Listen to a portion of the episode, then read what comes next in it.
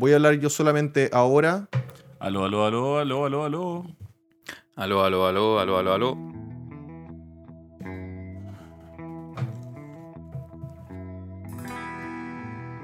Yo le voy a dejar el mío porque, bueno, mi voz de repente me, me sobrepaso. Ya, compadre. Estamos acá entonces, iniciando el capítulo 20. ¿Esto sería así? Episodio 20. Episodio 20. Perfecto. En 3, 2, 1.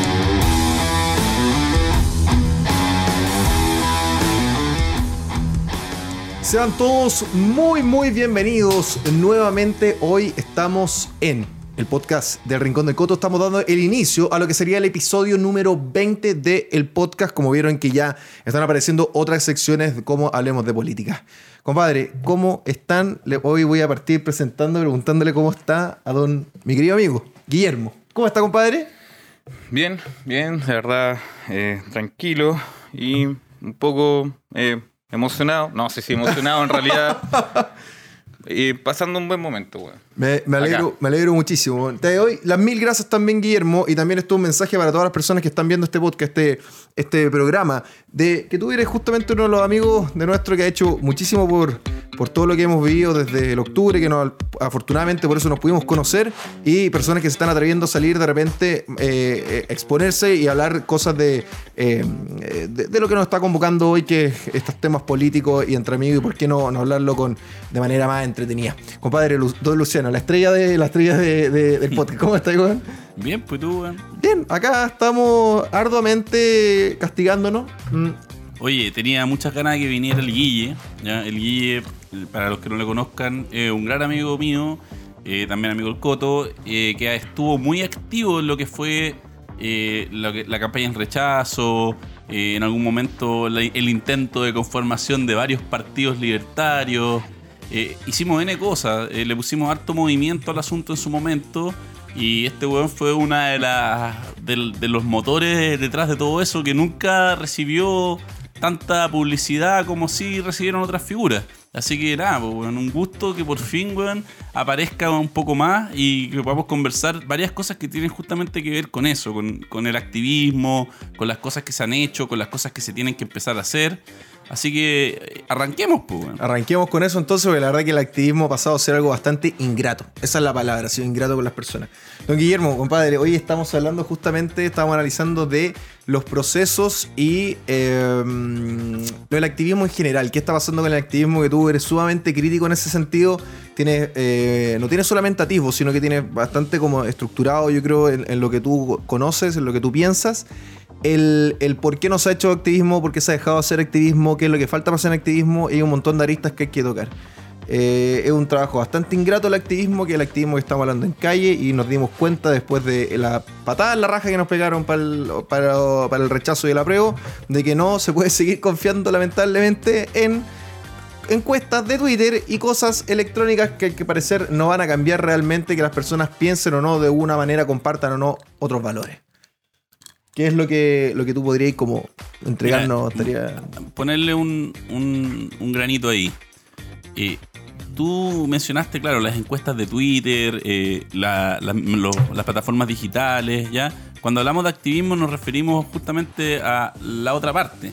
La otra parte que es salir a la calle a entregar el mensaje, porque hay mucha gente que no consume eh, los medios digitales y además eh, nosotros sabemos que existe un cerco mediático em, que te, te deja hablando entre un mismo grupo siempre y no, no te permite salir más allá y poder convencer a la gente. ¿Qué opinas tú, Guille? Mira, yo tengo la impresión, o yo soy más o menos fiel a la idea que lo que es la realidad, lo que entendemos como realidad, finalmente es un show de espejo y luces. Ya nosotros lo dejamos eh, llevar por un poco matices, ¿cachai? O, o- o pequeños destellos de la verdad, pensando que eso es, eh, eh, es completo y no es así. Eso también hace que se confunda que es el poder también. Ahí yo tengo una crítica bien importante, en el sentido que eh, nuestro sector, se va- no sé si nuestro sector en general, pero creo que un grupo importante que tiene una voz, creo, creyó y dio mucha fidelidad, por ejemplo, a todo lo que son las plataformas virtuales, lo cual eh, no es poder real, considero yo, es poder virtual. ¿eh? Si tú quieres cambiar las cosas de forma real, pasarlo del mundo la idea o de, de un poder virtual al mundo real, tienes que estar directamente en la calle, haciendo cosas, entregándole el mensaje a las personas, eh, conversando.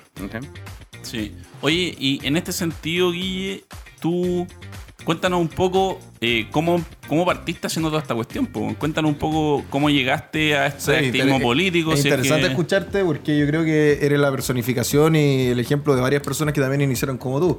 En el sentido de, de este como activismo justamente que estamos saliendo del activismo político institucional, por así decirlo, que es el activismo que se está dando en las calles, que se da en las calles y es bastante underground, por así decirlo. Mira, la verdad es que cuando fue el estallido social, Delictual. O, social- o socialista, yo le digo así, y fue más o menos... Antisocial, la verdad. Terrorista. Sí. Eh, yo era adepto a la idea eh, libertaria y por lo tanto yo tenía cierta sensación de libertad al poder ejercer una presión o un actuar frente a la realidad. ¿ya? No estaba esperando que alguien más se hiciera cargo de las cosas. Entonces cuando ocurrió esto del día uno yo ya empecé a hacer cosas.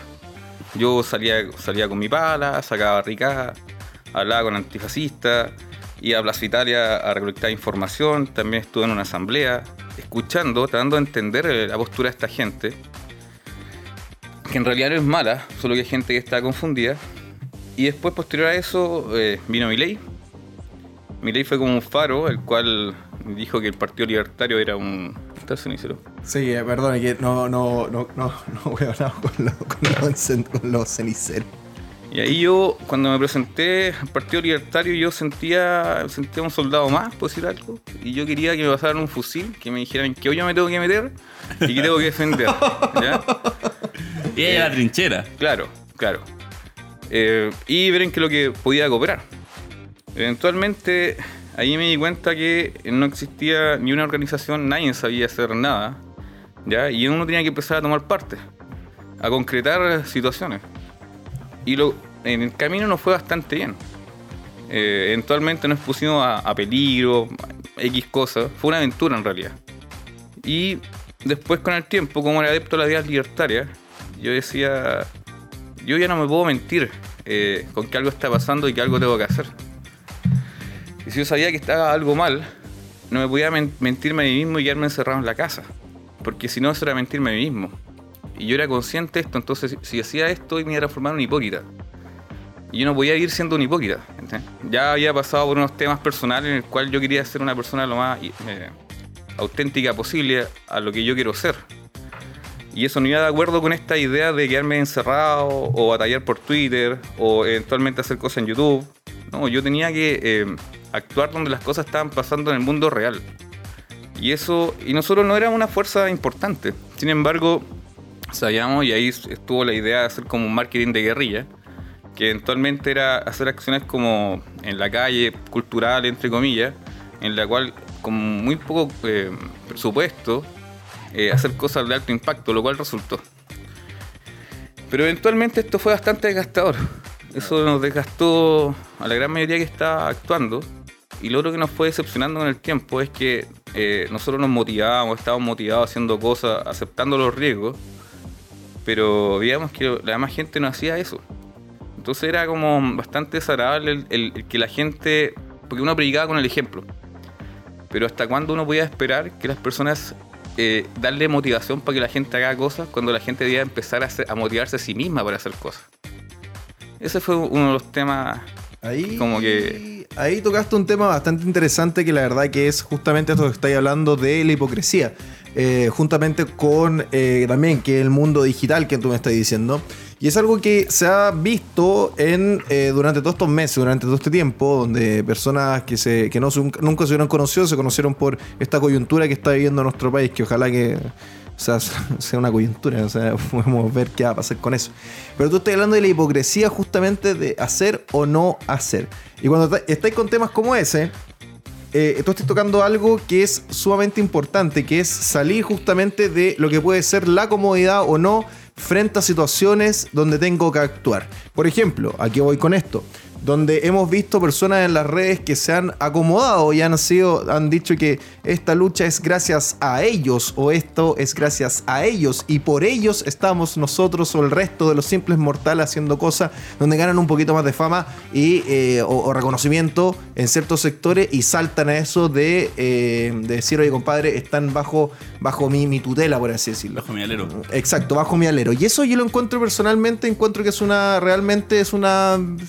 Es una mariconada, o sea, al final estáis dejando afuera personas que están haciendo que están haciendo el trabajo duro, donde sectores como la izquierda lo están realizando hace años, y no podemos co- comparar, eh, equiparar, equiparar eso en un año bastante complejo, pero eh, personas que han dejado de lado justamente el activismo de, de- a pie, que es de lo más interesante y también es de lo más peligroso, porque la verdad que te puede pasar, no sé, X cosas la, en la calle, a cualquiera puede estar, de hecho, han habido situaciones donde lo, lo han visto ustedes mismos, así que andamos con weas todos, po. Oye, eh, yo quería eh, comentar una anécdota de cuando conocí a Guillermo.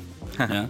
Lo que pasa es que eh, yo me había metido al Partido Libertario y estaba funcionando como coordinador de la zona oriente. Y una de las primeras actividades que decidí hacer eh, fue justamente conocer a las personas. Por lo tanto, nos juntábamos en un barcito a, como siempre, eh, castigarnos un poquito, porque eso, eso generaba un, un efecto que a mi parecer es súper positivo, que cuando te dicen, no sé, pues tenéis que entregar folletos, weón, y, y vais, es una paja, pues, weón, es una lata, ¿cachai? Se hace mucho más agradable cuando es con amigos, ¿cachai? Cuando tú estás ahí con gente que conocí, después de eso te van las cervecitas, ¿cachai? Se, se da otra, otra dinámica, esa dinámica era la que nosotros queríamos formar.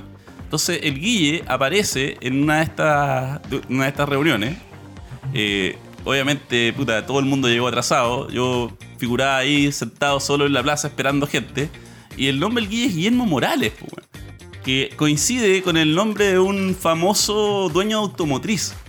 Claro. Y, y llegó un weón con una camiseta que decía Guillermo Morales, po, weón. Entonces yo dije, puta, ¿este weón debe ser, po, weón? el, dueño de la automotora. No, no, no, no, de haber sido un trabajador, pues, weón. Entonces le empiezo a wear, hola Guille, ¿cómo estás? Y la weón, no, no soy yo.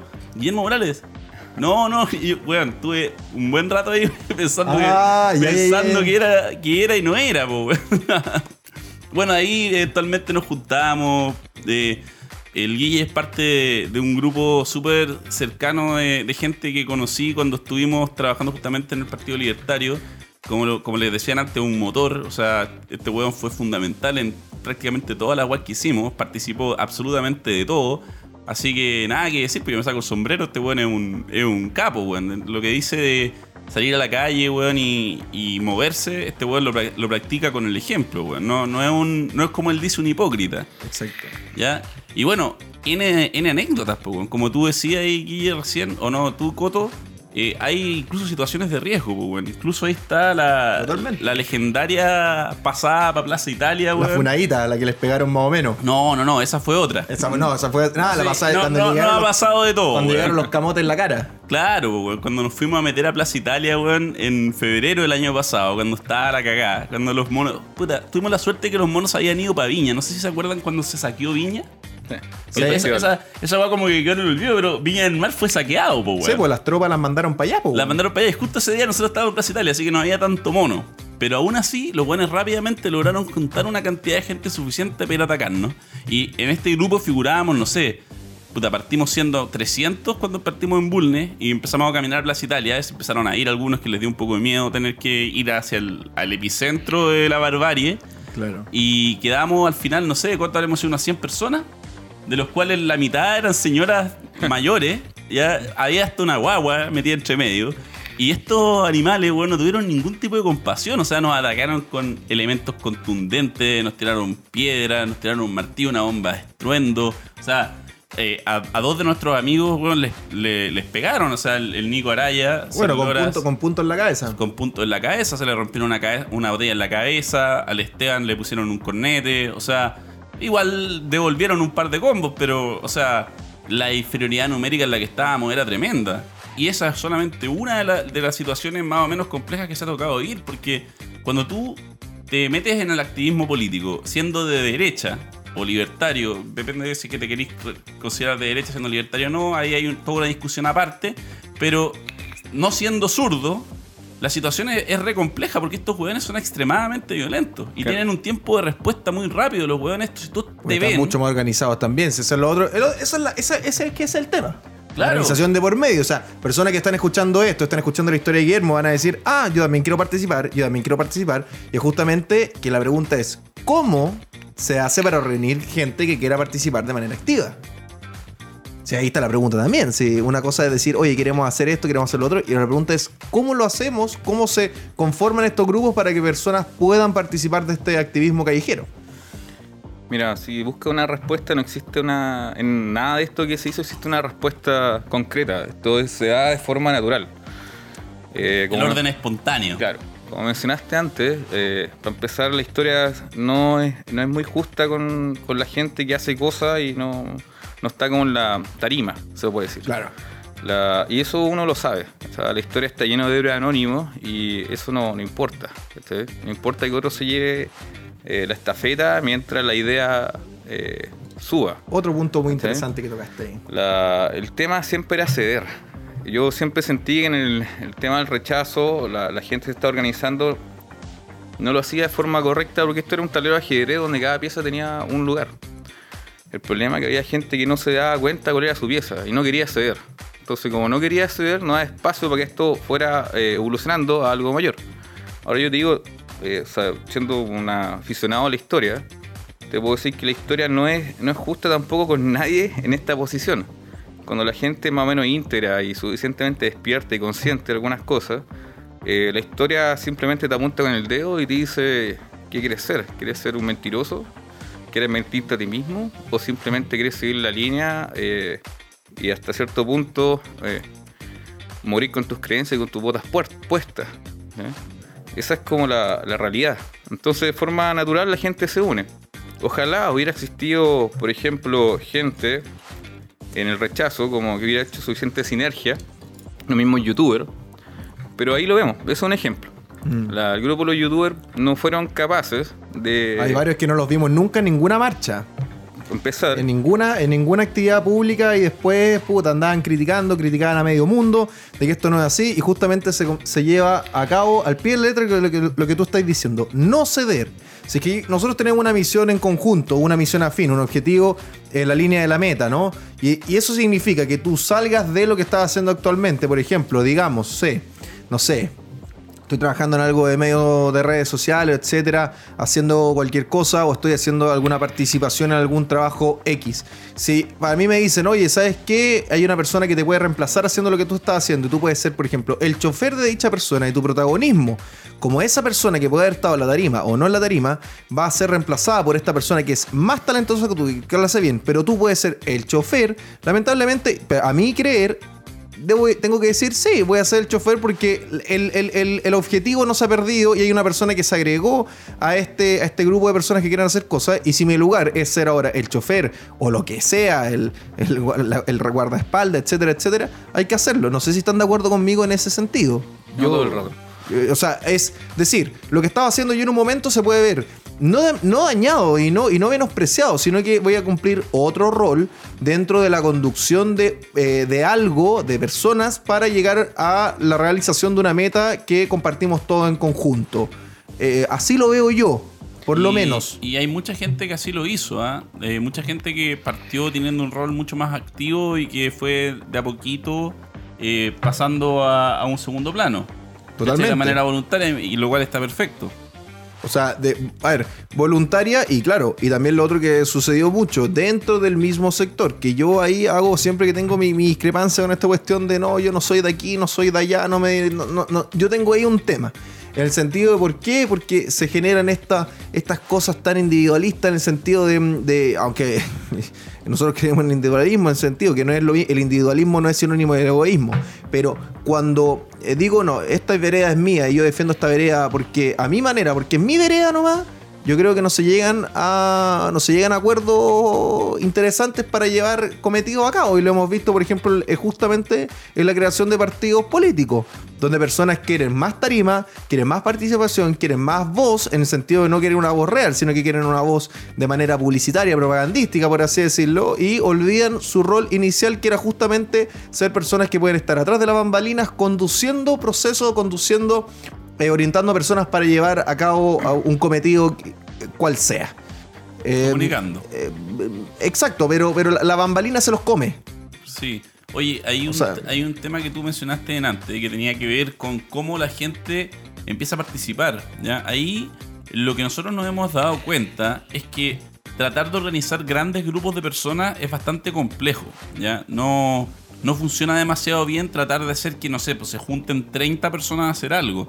Eh, afortunadamente, para poder empezar a hacer cosas no se requieren enormes cantidades de personas. O sea, basta con que sean, no sé, pues, dos, tres amigos que se junten y salgan a tachar los rayados de los zurdos, por ejemplo. ¿Ya? O, o que vayan a dejar mensajes, o, o que no sé, weón, se vayan a sentar con una mesita weón, afuera del mall, weón, con estilo, estilo Stephen Crowder, weón. Y Eh, todo suma, vos, compadre. Claro, a lo que voy es eso, ¿cachai? Que esperar que haya como una organización central que se encargue de enrutar el, el- el activismo es una, es una pésima estrategia. De hecho, lo vimos. O sea, cuando se intentó hacer así fue un desastre. Claro, como un comando central que tiene que organizar todo esto. Al final Claro. ah, levanta la raja y haz las cosas por. por- por- eh, que claro, es que levanta la raja ya las cosas sal quizás del Twitter, sal de, de- de- de marcar cosas y démosle para adelante, hacer cosas, aparecer en, en lugares donde quizás no, no quiere aparecer o no quiere estar. Pero ahí viene la, justamente salir de esa como comodidad de lo que estábamos hablando. Mira, no, como digo, no se, crea, no se creó sinergia. Yo sí creo que se pueden trabajar eh, en grupos mayores. El tema, el tema es que cuando hablamos del mundo libre o esta idea libertaria, tenemos que entender que hay gente que tiene distintas formas de pensar también. Eh, Eso no, no es un problema en el mundo libre, porque aceptamos a cualquier gente, de cierta forma que tenga cierta ética, sí. Eh, sin embargo, eh, en este sector lo que me doy cuenta yo es que nos peleamos mucho en los márgenes y nos damos cuenta de la idea principal. Ahora, respecto, El típico yo soy más libertario que tú. Claro, que, que son estupidez. que son, son batallas eternas de, de conversación y charlas que finalmente eh, no tienen sentido. En especial hoy día, cuando de cierta forma el caos se avecina y finalmente esas discusiones es tiempo perdido. Y ese tiempo no se va a recuperar. Y si, si algo llega a pasar, toda acción que hagamos hoy va a tener una repercusión exponencial el día de mañana. No es momento para sentarse y filosofar. No es momento para eh, ver cuántos seguidores tengo o cuántos tweets tengo. Es momento de actuar. Exactamente, completamente de acuerdo. Oye, Guille, eh, ya que estuvimos hablando harto de, de activismo, cuenta algunas anécdotas, pues, weón. ¿Cuál, ha- ¿Cuál ha sido la, la vez que. La, la- la vez que más realizado te sentiste? Que más dijiste, oye, puta, esta weá salió la raja. Chucha. Es que eh, decir ese tipo de cosas es poner, eh, ciertas- Es poner- es poner ciertas cosas. Y nosotros trabajamos, como decía, Es dar pistas también, pues. Todo lo que Claro. estáis hablando acá puede ser usado en tu contra. Pero eso es verdad, pues. No sé, es- cierto, tenéis pues. razón, no hay ciertas cosas que Todo- no se todo- pueden decir, todo- pero alguna que se pueda contar. ¿Tú, po, tú weón. creí, weón, que van a aparecer, weón, las juventudes comunistas diciendo no nos reunimos aquí, weón, para hacer esto de manera pública? ¿Estáis más, weón? No, pero hay weón. ciertas cosas que se pueden comentar, pues, weón. ¿cómo que? Sí, como, es como que. Chucha. Es que, ah, es que, es que ahí está la pregunta. sea, No sé, te puedo, te puedo decir que más que éxito fue, creo que el mayor éxito fue generar un, un sistema, un proceso eh, más o menos maduro, en el cual se evaluaba riesgo, situación, y más de alguna vez nos tocó levantarnos a las 5 de la mañana a hacer actividades y abortar el medio del camino porque la situación era muy peligrosa. Quizá una de las, de las cosas más, más, no extrañas, pero anecdóticas que puedo contar fue en una ocasión que me levanté a las 3 de la mañana a pegar afiches. Que yo no sabía pegar afiches y todos somos amateurs en esta cosa. Yo no sabía ni de hacer en grupo. La primera vez que fuimos a pegar afiches fue un desastre total. Puta, bien grubo, weón. Puta, weón, el engrudo, weón, y lo. Bueno, y ahí está el tema también de la experiencia y la sabiduría, ¿cachai?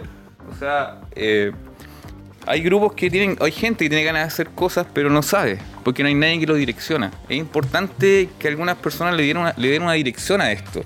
Pero te das cuenta que los medios públicos, el mundo político, no te da a hablar de estos temas.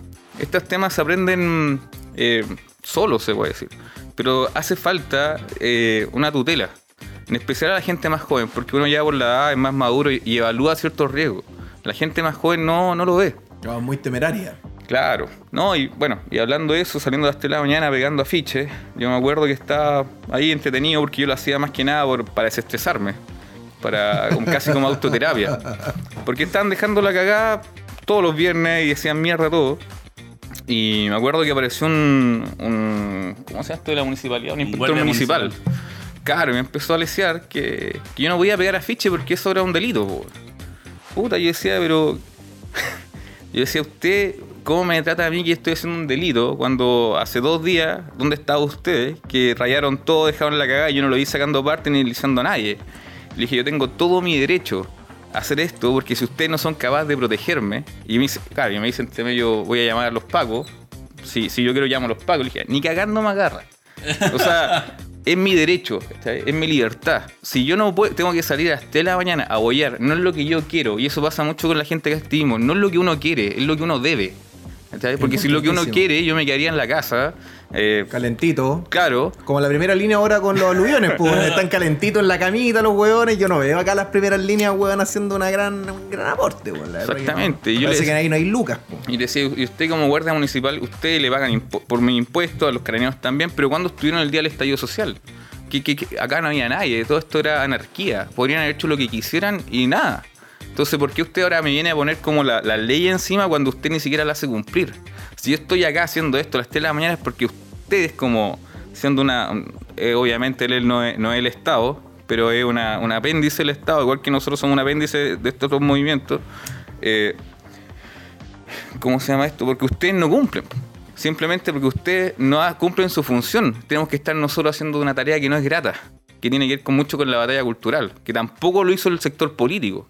Y ahí es un tema. No, pues eh, por eso estamos, eh, por eso se está viviendo en Chile lo que se está viviendo, justamente porque se abandonó la, la parte, la parte cultural. Cabros, voy a hacer el pequeño corte que tenemos que hacerlo y volvemos inmediatamente con ustedes, queridos espectadores. Dale.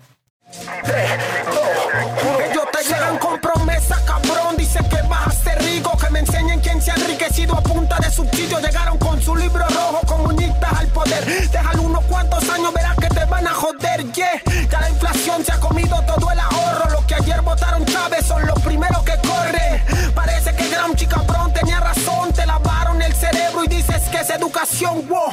Eres idiota, la verdad que no lo entiendo. Los que te dicen que es gratis se paga con tus impuestos. Si ellos te ofrecen 50, seguro te cobran 100. Ellos no crean la riqueza, ellos imprimen el papel, güey. Entonces estábamos justamente con... eh, espérate, el cenicero. Ah, ah, ahí está. ¿cuál, es- ¿Cuál es tu bucho? no, este es el mío. Acá hay otro bucho. Tuyo, pues. Ah, ¿sí? Ah, chucha.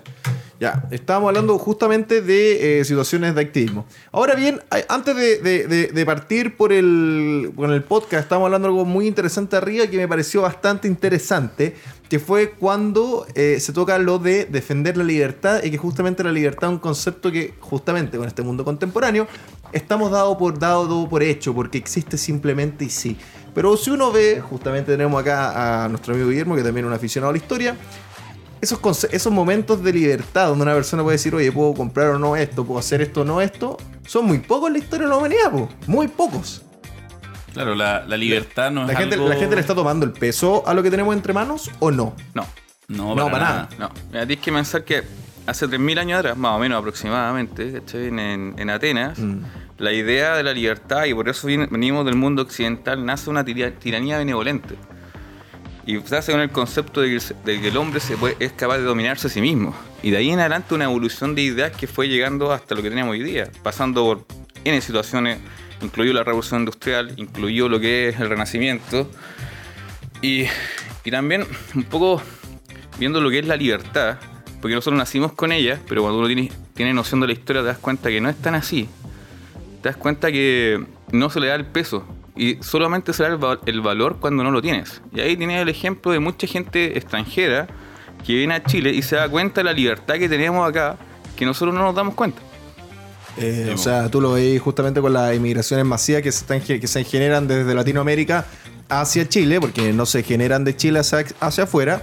y personas eh, que tú ves. A mí me llama mucho la atención el caso de venezolanos y colombianos, peruanos también en la gran, en la gran inmigración que tuvieron desde el año 2000, donde personas sí han logrado tener muchas, eh, de, de mejorar su calidad de vida exponencialmente en comparación a sus países de orígenes. Eh, Venezuela es un tema bastante interesante porque Venezuela fue un. eh, Venezuela podría ser el país más rico del mundo. Así de simple. Y ahí, ahí uno ve justamente cómo se desaprovechó el potencial que tenía un país, que tenía una, una potencia como lo que era Venezuela. Entonces, ¿cómo, cómo uno logra que ahí hay, hay también, acá hay un debate con lo que voy a decir. Las personas siempre se habla de vender ideas, o disuadir, o persuadir. Donde tenemos lo que un día hablamos que lo encontré sumamente interesante, que lo estuve investigando, no me quedé Ya. atrás, con justamente con los líderes y los conductores. Es un tema que da para horas de, de conversación. Pero, ¿qué es lo que sucede de cómo logramos que las personas que no están en nuestro, que no comparten netamente nuestros valores o no se sienten identi- identificados con nuestro sector político, cómo hacer que esas personas logren, logren querer participar y eh, que esta- que empaparse con esta idea? Porque es sumamente interesante. O sea, hay una cuestión prácticamente que, como se habla de la izquierda mucho, que este marketing, el marketing político que hacen, ¿cómo se logra hacer eso? Yo creo que en YouTube, por ejemplo, yo lo voy a hablar a nivel de lo, el fenómeno que ha pasado en YouTube. YouTube ha dado una vuelta, ha dado una mm, hacia el otro lado, más tirado hacia como hacia el mundo de la derecha en, en sus videos de personas que hablan sobre política. Antes no se tocaba mucho la política y la derecha entró muy duro a YouTube, pero no así en el activismo, justamente en el activismo callejero que es lo que estamos hablando. Mm. Hay varias cosas ahí, ¿ah? Eh, volviendo un poquito a lo anterior, con este tema de, de la libertad y lo escasa que ha sido la historia de la humanidad, hay, hay un tema de, de qué es lo que cree la gente. La gente está acostumbrada a, a vivir de una manera donde tiene un montón de libertades y piensa que ese es el desde.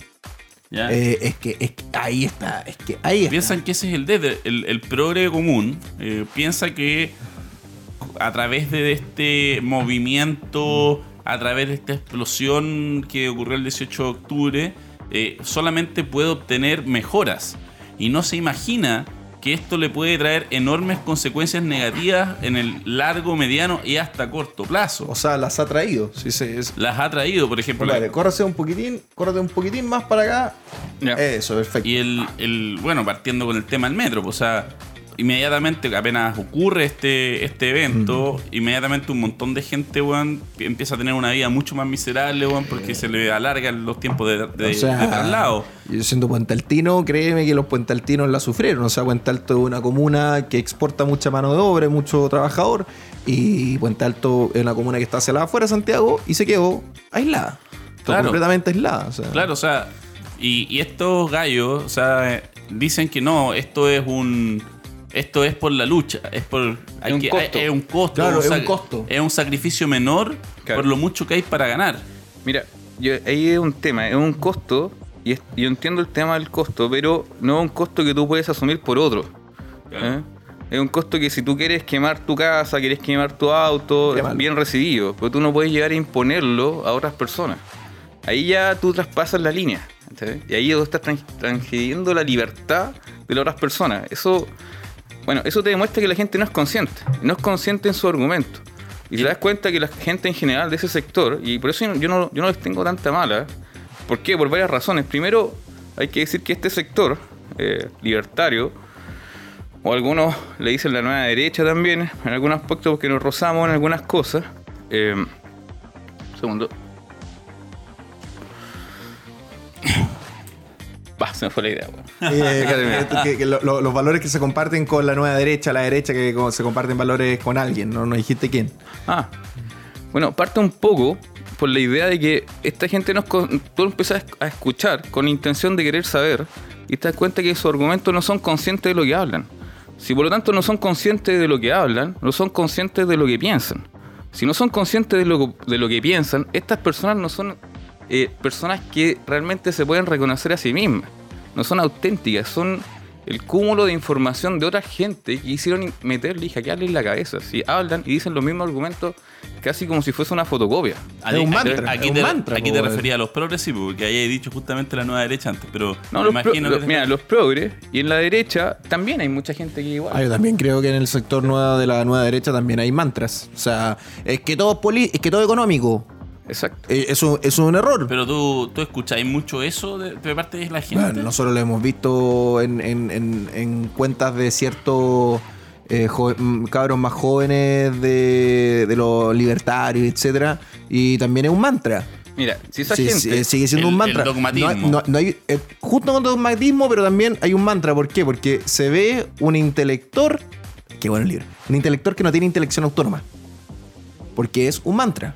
Nosotros, por ejemplo, somos personas que son más adultas, todos hemos trabajado, hemos boleteado, eh, hemos tenido que hacer un contrato de por medio, etc. Y tú le das una vuelta a lo que estás hablando, sí o no, pero, pero, pero anclado a la realidad. a, tu- no a lo que tú has visto y vivido. Sí, pero la realidad. No al dogmatismo de lo que te hizo en un libro. Que es algo que yo siempre he criticado, desde el inicio. Siempre, siempre lo, yo creo que me he escuchado varias veces eso. Eh, entonces, yo creo que ahí también en nuestro sector se genera ese dogmatismo. No, de que ocurre, ocurre. Eh, De, mira, que, de que es menos en cantidad, por supuesto que sí. Eso es, es inevitable. Eso somos minoría. po. Luciano, si no ocurriera, no estaríamos peleando por tonteras. Exacto. No estaríamos peleando en los márgenes y solamente con un pequeño grupo seríamos lo suficiente, tendríamos la suficiente sinergia. Porque no necesitáis un- una masa gigante. Necesitáis un pequeño grupo bien organizado y con buena sinergia para cambiar el destino de las cosas. ¿Cachai? Sí. El tema es que el temple de las personas cuando avanza, ¿cachai? Eh, se ve se ve disminuido, ¿cachai? En función de que todos trabajan en función de su pequeño terreno o encerrado en una idea en los cuales en los márgenes nos separamos. Pero en el, en el fondo no, no estamos separados. Y ahí te das cuenta que la gente está siguiendo mantras, como dice, como dice el codo. ¿Cachai? Y no nos damos el tiempo a pensar lo que está pensando el oro en contra el puente. Y no podemos culpar a la gente del otro sector, porque en este sector también hubo mucha gente igual. ¿cachai? Mm. Y vemos que se- y yo veo que igual se repite, porque si no se repitiera, nosotros estaríamos haciendo cosas. Sí, el, el tema es que yo encuentro que igual hay una diferencia notoria entre eh, lo que es la dinámica de la izquierda con lo que fue la dinámica de la gente nueva derecha, libertaria. O sea, si bien es cierto, hay mucha gente que se quedó en el dogmatismo, ¿ya?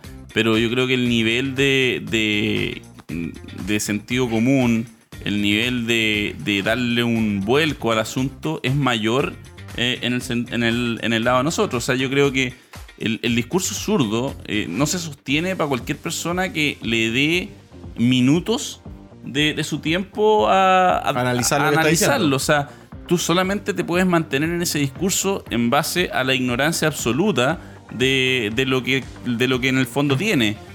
Yo, yo creo que el, el, el- discurso de nosotros eh, es mucho más eh, de sentido común que, que el discurso de los zurdos. Y por lo mismo, creo que la gente que llega a esto, porque para llegar a esto hay un sacrificio, o sea, estar en contra de lo hegemónico, estar eh, peleado con lo que es una gran mayoría de la sociedad, tiene un costo altísimo. La gente no se mete a, a- a- este sector por un tema de conveniencia muchas veces, ¿cachai? Porque no, desde un punto de vista objetivo no conviene. No, porque perdí amistades, perdí, Perdí familia. amigos, Es perdí- toda una, es una cagada. es una Claro, lata, claro. lata. Yo creo que hay una diferencia entre, entre la, la manera de llegar aquí y, y lo que, y lo que hacen los zurdos. O sea, el, el zurdo es- es- encuentro que tiene mucho menos... eh, eh, Conciencia. mucho menos conciencia, le da muchas menos vueltas a, a- a lo que piensa. Te lo digo por cómo, cómo era yo cuando fui de izquierda. Yo, la verdad, nunca me cuestionaba nada. Ya, yo creo que parte importante del- de, de lo que es el libertarismo y también un motivo por el cual hay tanta pelea interna tiene que ver con el, el constante cuestionamiento a las ideas propias y de las demás. Yo creo que nosotros somos muy críticos por lo mismo. Ya, porque nosotros no nos quedamos en lo que este weón dijo. ¿cachai? Le damos tres vueltas y buscamos los puntos débiles para poder atacarlo. Y, y porque además nos gusta mucho discutir. ¿ya? Yo creo que hay mucho de eso. Claro, discutir y no acatar. O sea, ahí, ahí justamente lo que tú estás tocando es una cuestión que yo creo que es la gran diferencia que se, que se ha generado ahora.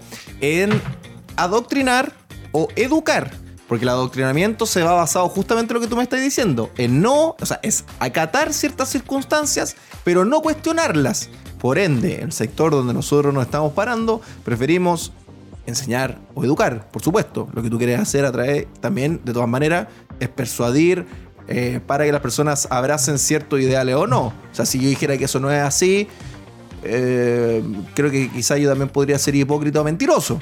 Hay un tema también que tiene que ver con la terquedad. Ya que por lo mismo, eh, hay un. Hay, yo que sí se puede identificar, a mi parecer de manera clara, dentro de toda la gente que es libertaria, es esta como seguridad en sí mismo y estar absolutamente seguro de tener razón. Ya, eso es un grave error.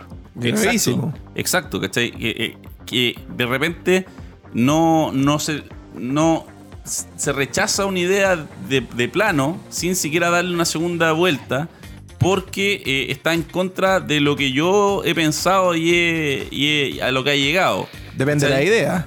Eh, el tema con el zurdo es que no, hubo una reflexión propia previa. El zurdo no, nunca pensó lo, que, lo que dice y lo que, y lo que repite. Mm. Generalmente es un discurso implantado. El libertario es distinto. El libertario se hace su, se hace su set y una vez que está en ese set, es muy difícil moverlo. Ya, pero mira, está bien, yo, entiendo eso que tú dices, y ese nivel de conciencia está bien para la primera etapa. Cuando no, nos cuestionábamos cosas y qué sé yo. Pero en esta etapa, y yo diría ya estamos atrasados en esta etapa, el nivel de conciencia debería ser mucho mayor. Y te das cuenta que la gente se encierra en su, en su cuadrado y no sale de ahí. Por eso los problemas, por eso las discusiones. Y ahí está el tema, ¿por qué la gente cree que ser tan consciente y saber tanto y no darse cuenta que en realidad, en general, la mayoría de la gente que estamos acá somos todos ignorantes y solamente tenemos una parte de la verdad? Y la verdad, si queremos acercarnos a un poco más a la verdad, tenemos que complementarla con la opinión y someter a prueba también esa opinión del resto. Pero no lo, hay mucha gente que no lo hace. Y ahí es el problema. A ver, yo tengo, ahí tengo no un reparo, sino que, a ver, cuando tú me hablas de las verdades y me estás hablando de eh, analizar un poco el espectro y, todas las y, todo, y todo lo demás, ¿no? De, ciertos ideales. ¿Cómo logro realmente de repente abrazar eh, ese, mm, esa filosofía, ese, ese momento de filosofar de cierta idea, sabiendo, teniendo empíricamente la constatación y poniendo una verdad, porque las verdades no son. La, la verdad es la verdad, los números son los números. ¿Cómo abrazo ese momento de, analizar estas situaciones si ya me están diciendo durante décadas, durante años, de que esos ideales no llevan a resultados prósperos y buenos? Y siendo que ideales, por ejemplo, que abrazamos nosotros, algunos ideales, por ejemplo, libertad económica, por ejemplo, es irrefutable, es irrefutable, irrefutable, irrefutable. Las mejoras que generan esas ideas. ¿Por qué tengo que yo entonces darme el momento de abrazar eh, ideales que han llevado a resultados que son nefastos? Es una, es una muy buena pregunta. es que en tema, ahí tú estás hablando del tema de la comunicación. Y ahí es lo que hablábamos arriba de lo que es la política y la política institucional. O sea, el transmitir ideas por medio de la palabra, que las palabras ya son bastante limitadas, las palabras en su base son emociones, y en general casi todo viene de una fuente emocional, ¿ya? Eh, proviene de ahí. El problema es que nuestro sector ya llegamos a cierto nivel de conciencia en, este plano, por lo menos, no en todo, en este plano en el cual siempre hablamos y repetimos las mismas cosas. No vamos un paso más allá, no vamos un paso más o más atrás, de entender cuando no éramos así.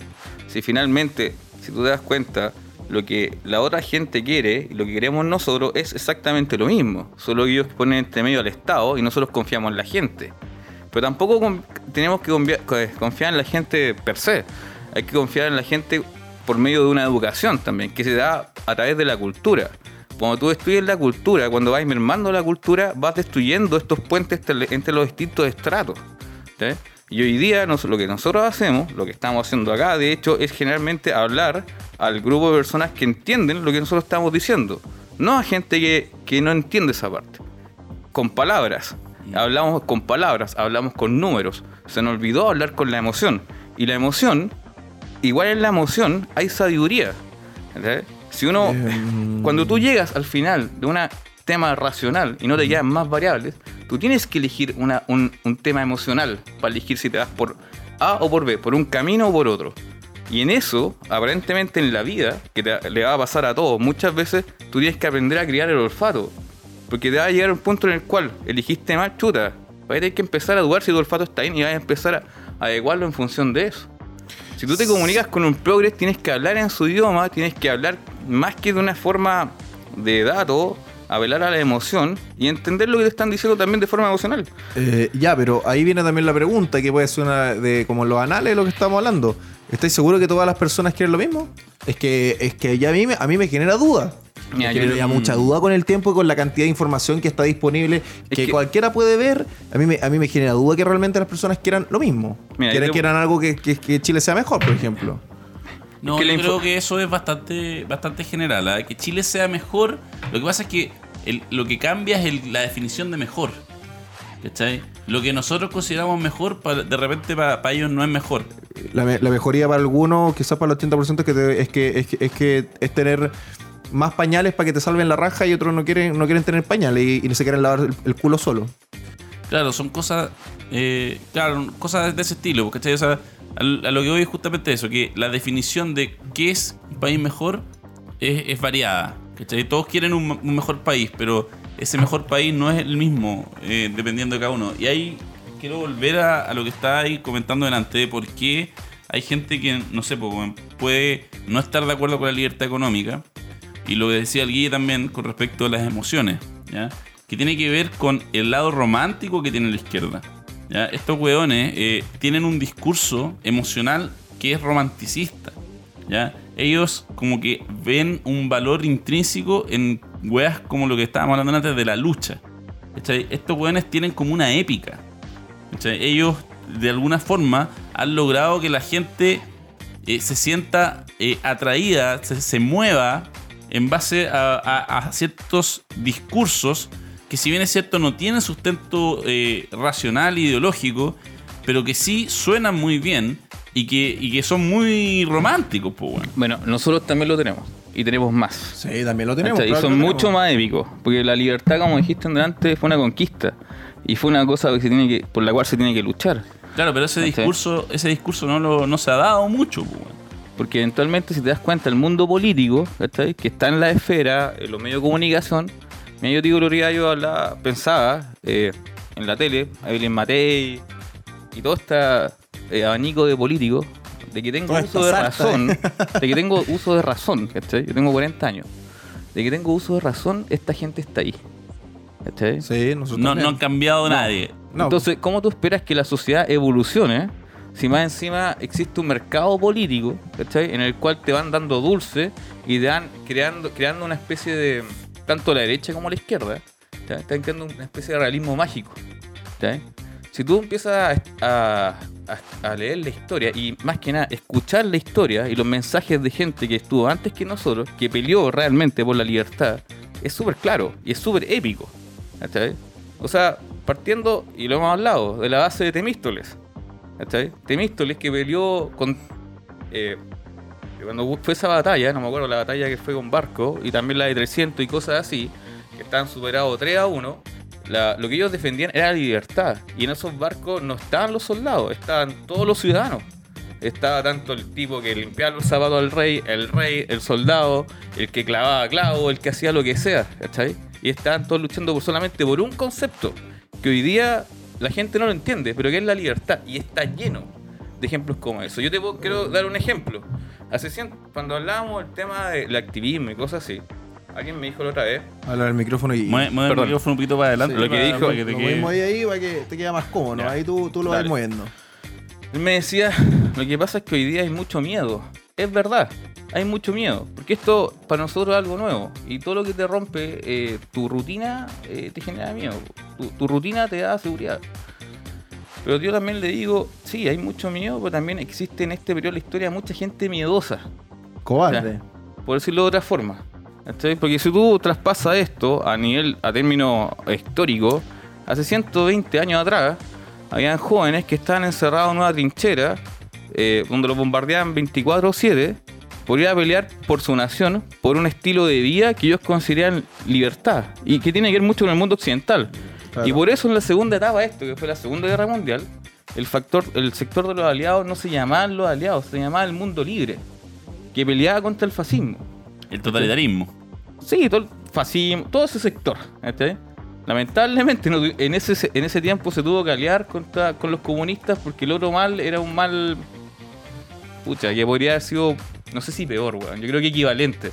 No sé, weón, es que ahí fue un error, Eh, weón. eh, eh, sí, eh, es difícil ese tema, weón. Mira, Es de un hecho, tema bastante En la, interesante en la Segunda ese. Guerra Mundial, de hecho, existía un plan que no se llevó a cabo, que era cuando se terminaba la guerra, aliarse con los alemanes y pelear contra la Unión Soviética para eliminar el comunismo.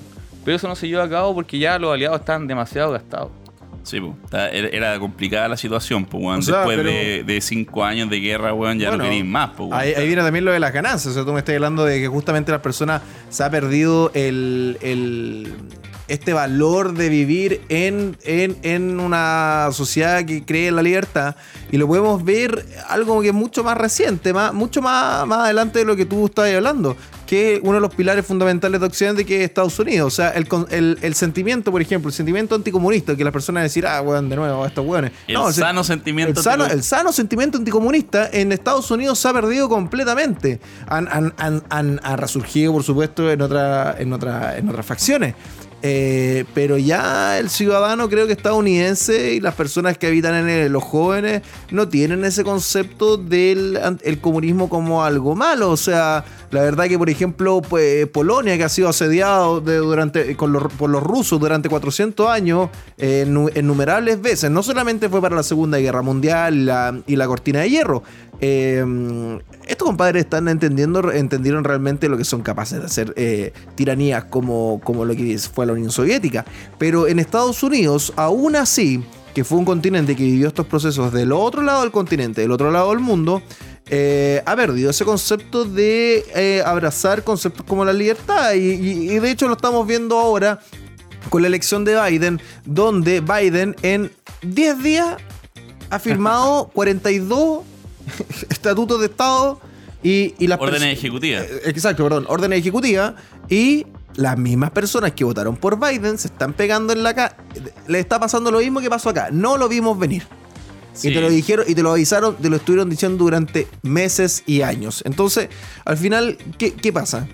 O sea, acá hay, una- acá hay un problema de información, de conexión. De, ¿cuál, es el problema? Porque al final uno puede decir, oye, pero mira, te lo están diciendo, te lo están diciendo con perita y con manzana. Y si tú con, el- ni con las peritas ni con las manzanas eh, vaya a entender, bueno, compadre, sorry, es que, es que ahí viene la cuestión de. Vienen los conceptos de si la democracia funciona o no funciona. O sea, vienen un montón de preguntas anexadas a eso. Mira, yo el, el origen de esto, ya, pensando un poco en la situación en Estados Unidos, que también es análoga a lo que ha pasado acá, yo creo que este, esta desconexión que existe en las generaciones actuales con respecto a lo que pensaban sus mayores, porque en Estados Unidos si tú vas a hablarle a un caballero de 60 años o un viejo de 70, eh, no, 70 todavía no eres viejo, pero a una persona de edad, eh, tú vas a encontrar ese sano sentimiento anticomunista. Bueno, es Lo que vas a en. Vietnam, pues, weón. No solamente en Vietnam, ¿cachai? O sea, Estados Unidos durante mucho tiempo le hizo la guerra al comunismo. La- toda la Guerra Fría fue justamente, eh, no- como decía Guille, el mundo libre contra, contra la Unión Soviética. Entonces, lo que ha pasado, creo yo, y, que- y también creo que tiene, tiene, es el mismo concepto que se aplica acá, es esta como rebelión de los niños y de los hijos contra los padres, weón. Mira, eso es muy interesante. Porque Eh, si te das cuenta, claro. en términos de la cultura, los guardianes de la cultura siempre han sido los viejos. En todo tipo de cultura. ¿cachai? Siempre a lo- a- tenían un puesto reservado. ¿cachai? Yo creo que esta es la primera generación en la cual tú ves que los niños le enseñan a los padres. Y eso tiene que ver mucho con la tecnología y el tema de consumo. Porque cuando tú eres un, un cabro joven, que por tu, tu tema de desarrollo tú eres capaz de entender la tecnología más rápido que tu padre, y tu papá te pide ayuda, tú eventualmente le vas ayudando. Y parece que el papá se confunde ¿cachai? y cree que el niño sabe más. Entonces el- el niño le dice, hijo, lo que pasa es que tú no sabes. O sea, perdón. El niño le dice, papá, lo que pasa es que tú no sabes, esto es así. El mundo funciona muy rápido. ¿cachai? Y Sí, dejamos pero- de escuchar a, a- a los adultos. Es que ahí estoy perdiendo un pilar que es, por ejemplo, el pilar de la jerarquización. Claro, Y Estáis volviendo a la horizontalidad que tanto se habla. Es que acá es que, la, es que la sociedad y la democracia tienen que ser horizontal. No.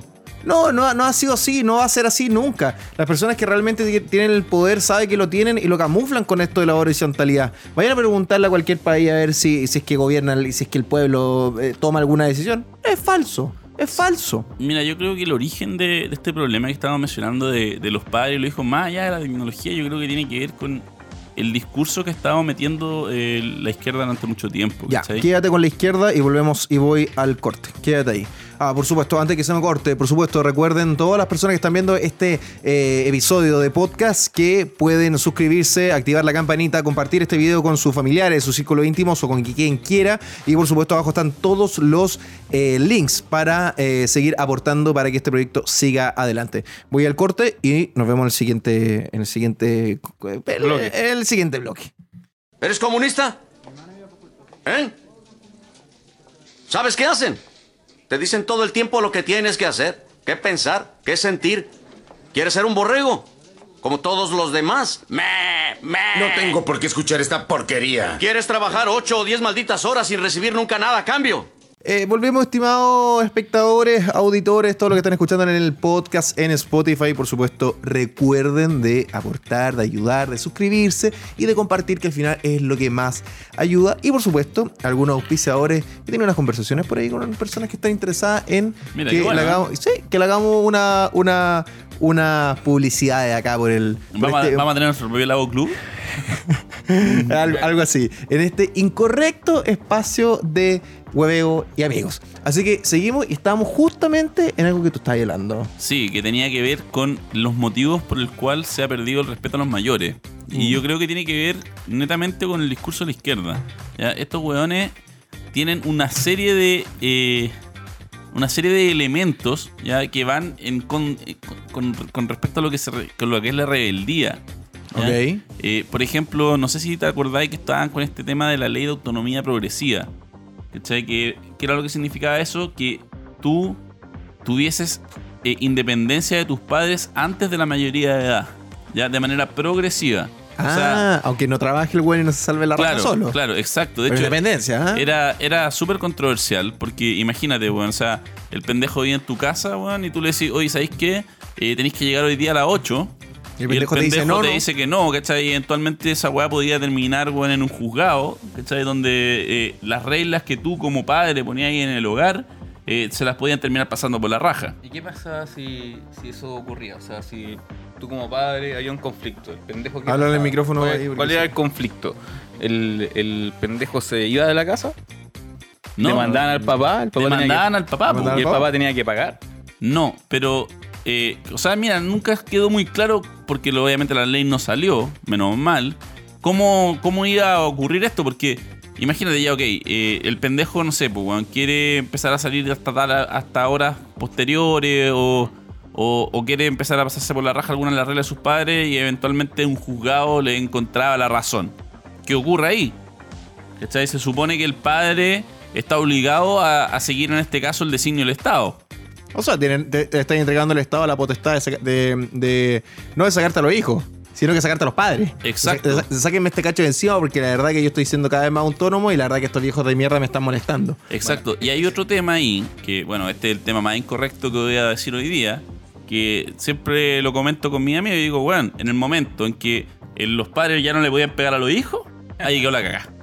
O sea, yo, weón, yo me crié en el campo, weón. Me crié entre medio de las vacas, weón, sin agua potable, nada. Y la verdad que yo hablábamos del tough love, que es un tema muy interesante que se va a hablar un día de eso nomás. Y, oye, weón, si. Bueno, un weón, que- charchazo de weón, cuando, Un charchazo en la raja, weón. ¿Y qué tanta weá, weón? Yo no te digo un combo en los hijos, pero bueno. No, mira, un charchazo en la raja, oye, weón. Cabrón de mierda, weón. O sea, puta.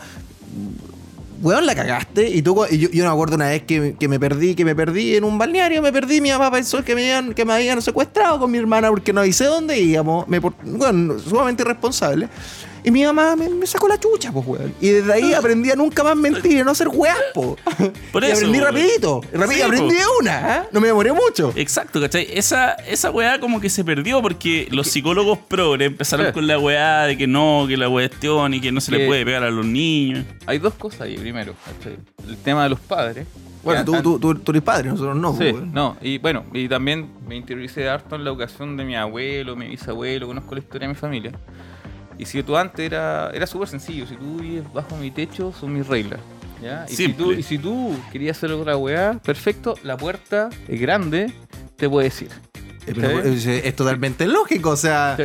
cuando la gente dice, yo, es como cuando la persona, ah, weón, tú estás, a- a- a-". me pasó con un familiar muy cercano mío, tú estás a favor de la propiedad privada. Eh, ¿y, tu, ¿Y tu pieza? ¿Y tu casa? ¿Vaya a traer tú una, vaya a traer tú a dormir en tu pieza a una familia haitiana? ¿Una familia inmigrante? Sí, no, si hasta ahí llega la weá, po. Claro. No, pues si hasta ahí llega la weá nomás, po. Pero mira, eso es una, eso hace no mucho tiempo, porque yo diría hace unos 30 años atrás, eso es una realidad. Era una realidad. O sea, ¿No te gustan mis reglas? Te vais. claro, si tú no estudiáis, tu, tu futuro es la pala y la picota. Si no estudiáis, trabajáis. O sea, no había esto de los nini, weón, patada en la raja. Y, y era, era- ni es que era una realidad, no era un tema ilusorio como hoy día se ve, ¿cachai? Y lo otro es que, primero el ser humano, y ahí con un poco con lo que hablamos al comienzo, primero la gente no sabe, o sea, no sabe sus limitaciones, weón. Mucha gente quiere saber mucho más de lo que en, que en realidad no sabe, ¿cachai? Y lo otro es que tenemos que darnos cuenta, y eso es verdad, weón, y es un hecho, por muy consciente que seamos de muchas cosas, que nosotros somos simples primates, weón. Con cierto grado de conciencia. Pero en el fondo, seguimos siendo primates, weón. ¿Cachai? Nuestra máquina, todo lo que nuestro, nuestro cuerpo, y la gran mayoría de nuestro cuerpo, sigue, se desarrolló ni siquiera por miles de años, sino que por desde que el ser humano está en la Tierra. Creo que. ¿Cuánto, ¿De cuándo apareció el, el ser Son como humano? 300.000 años. weón. Ya, yo pensaba que eran como 500, pero bueno. La- Estamos en el mismo orden de magnitud. menos. Más o menos, estamos Pero por ahí. Nuestra máquina, ¿cachai? Nuestra máquina es de allá, ¿cachai? Y este tema de civil- civilización lleva muy poco tiempo, weón. Entonces, cuando creemos que el ser humano es un ser tan virtuoso, no, weón. Somos Bueno, o seres sea, bastante miserables, weón. O sea, tú, tú, en, tú en 100 años has visto cómo las personas mediante leyes y teorías hueonas y ideologías hueonas quieren cambiar lo que somos nosotros, que es decir, nuestros humanos. O sea, que las personas hoy, hoy, con todos los avances tecnológicos de la ciencia, etcétera, etcétera, duden de esta para todo. Estoy hablando de la ideología de género, por si a alguien le cae duda, evidentemente. Y que las personas simplemente no crean en lo que les están poniendo enfrente. Se lo, pueden, se lo pueden explicar con un microscópico. O sea, con un microscopio. Mira, aquí está weá, hay un cromosoma X, acá hay un cromosoma X. Si las personas están en una juventud que dudan de eso, ya dudan de eso, que la biología es simplemente algo más para llegar a, a la, a la verdad. Tú dices, bueno, entonces, ya, pues yo mañana me voy a autopercibir como Dios Todopoderoso y puedo ser Hércules, pues, weón. ¿Por qué no? Oye, pues, weón, yo me puedo, yo me puedo autopercibir como, como, weón, como el, el patriarca máximo, weón, y el dueño de Chile. Yo soy el dueño de Chile ahora. Yo, yo lo dije. Oye, y bueno, además del progre, se supone que los demás tienen que estar de acuerdo Con él. y, y seguirte tu juego de tu autopercepción. Y por lo Oye, tanto, weón, hablaba con un. Ahí está ahí. Hablaba una vez con un compadre en Instagram cuando me funaron y weón salió a atacarme y me hablaba por interno, conche tu madre, y que la weá. Y que el problema me decía es que, la, es el problema es la cultura y la educación que tiene Chile y la weá, porque nosotros tenemos una educación muy, muy tonta que compra cosas innecesarias.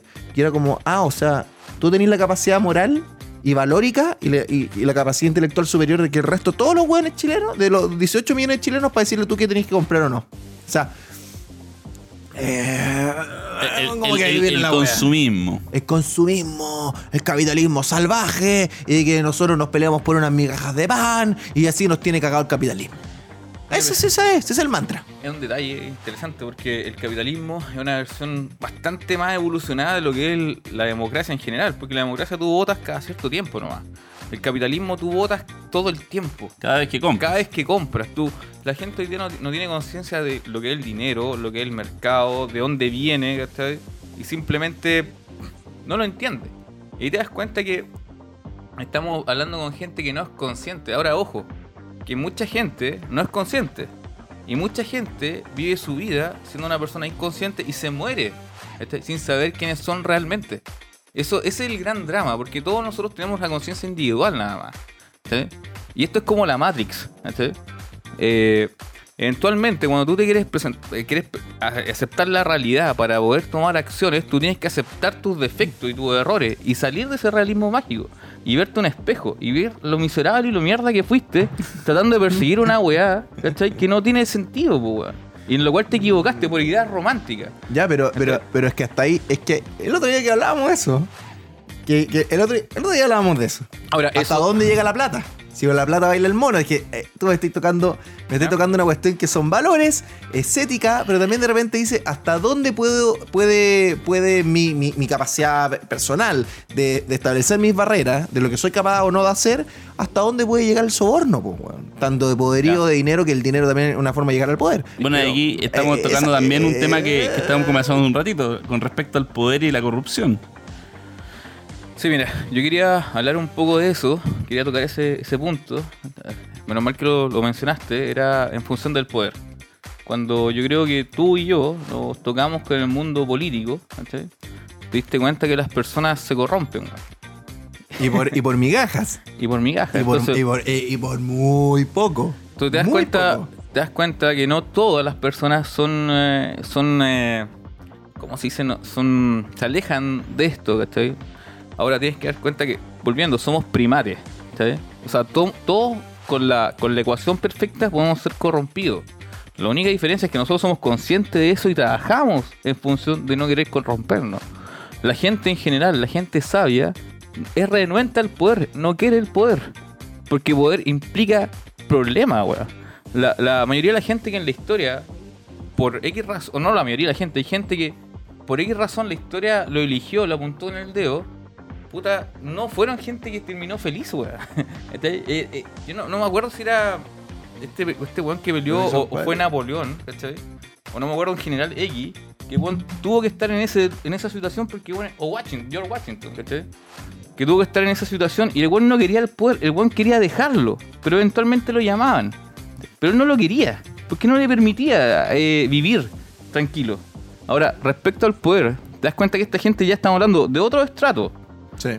pero nos vemos cuenta que cuando nosotros nos mezclamos del activismo al tema político, y esta es una, frase que se le dijeron a Napoleón, eh, el poder absoluto corrompe absolutamente. Y te das cuenta que en las capas más bajas, ¿cachai? El poder miserable Es el que más corrompe. miserablemente. Pero si es como, pero si mira, pero si es lo mismo. Entonces, Las ¿cuál es- miserables cuotas de poder. ¿Y cuál, es. ¿Y cuál es tu precio? ¿cachai? ¿Cuál es el precio de tu, de tu ética? ¿Cuál es el precio de tu... solo, pues, weón. Eso es lo que ha pasado. Al menos en nuestro sector, eso Mira. es lo que ha pasado. La gente que ha abrazado estas cuotas de poder ínfimas, mínimas, que son unas estupideces virtuales, se han quedado solos, pues, weón. Porque Mira. nadie los pesca. Ahí entra todo el tema de la psicología humana y también el, el- el ser humano o los primates, volviendo al tema de los primates, para ser feliz necesitan, porque para mí una de, las, una de las cosas que el ser humano busca es la felicidad, por eso está lo virtuoso, entregar cosas sin nada a cambio, o, o riqueza de intercambio pero sin algo monetario. ¿cachai? Pero cuando... Un segundo. El, el- el- el vicio, el vicio. Cuando te das cuenta que la gente eh, eh, encuentra reconocimiento social por las plataformas virtuales, que el tema virtual hay que entender en muchos aspectos es una mentira y esta generación cree que lo virtual es la realidad.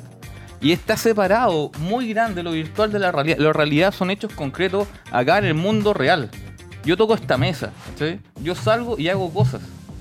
No estoy diciendo que alguien haga cosas por medio de un Twitter o estoy peleando con gente. No, No, por yo eso. hago cosas. ¿cachai? Entonces cuando Eso. la gente hace en plataformas virtuales y ve que tiene re- 10.000 tweets, hay un tema de reconocimiento social y los primates funcionan en función del reconocimiento social Sí, pero para hay- tener felicidad. Pero este es el tema, que cuando tienen felicidad, ¿cachai?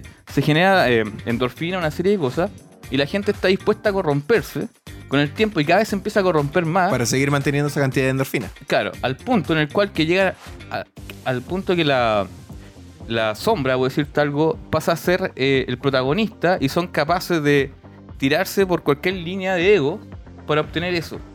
Y ahí te das cuenta que los buenos se venden por cualquier cosa, su valor. No, no, no reconoce. El problema no es que no tengan valor, es que ellos no saben reconocer su propio valor. Entonces lo venden muy barato, por cosas que no son importantes. Me gustó eso, lo venden muy barato.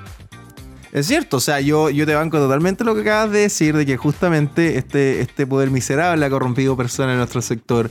Eh, en mi- en- que se entrampan en mismas cosas, como el meme ese que no era verdadero socialismo y Juan se mete un palo en, en, en- los aros de la bicicleta y Juan se saca la chucha.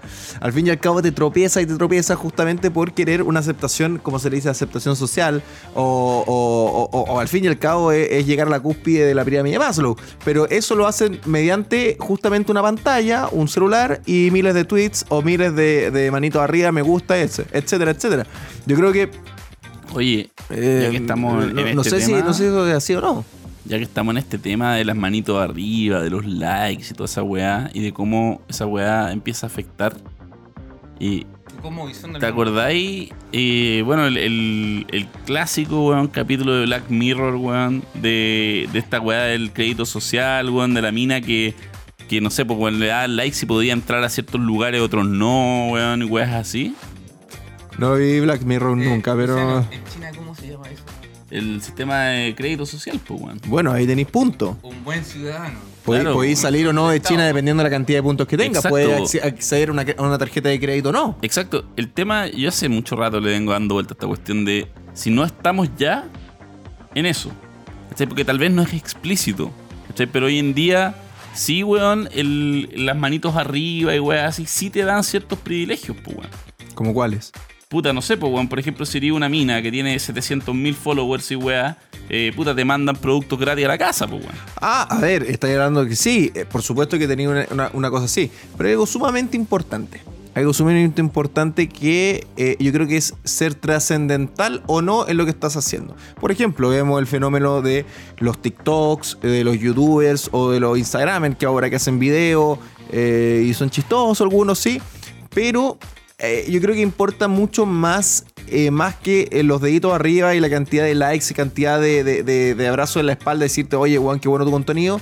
Yo creo que es más importante la trascendencia del contenido o de las acciones que tú estás realizando que, van a tener un, que van a tener un impacto futuro.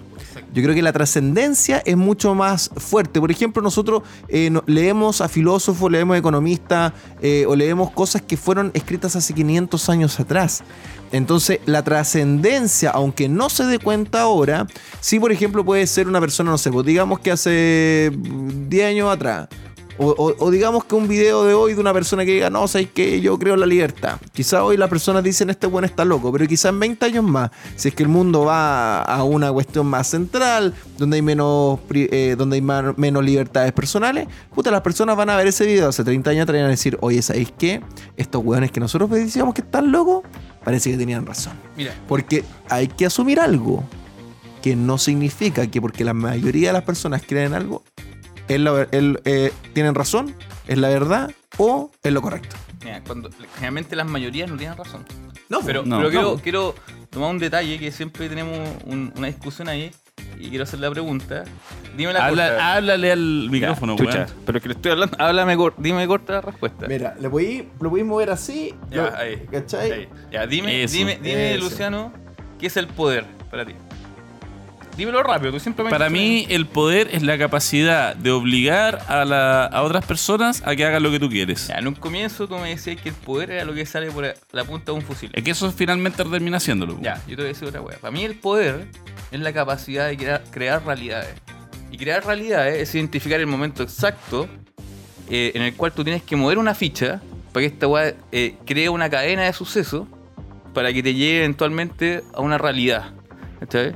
Eso no tiene, eso puede entre medio haber fusiles, entre medio puede hacer un montón de cosas. Ojalá, fusiles no queremos, ¿ya?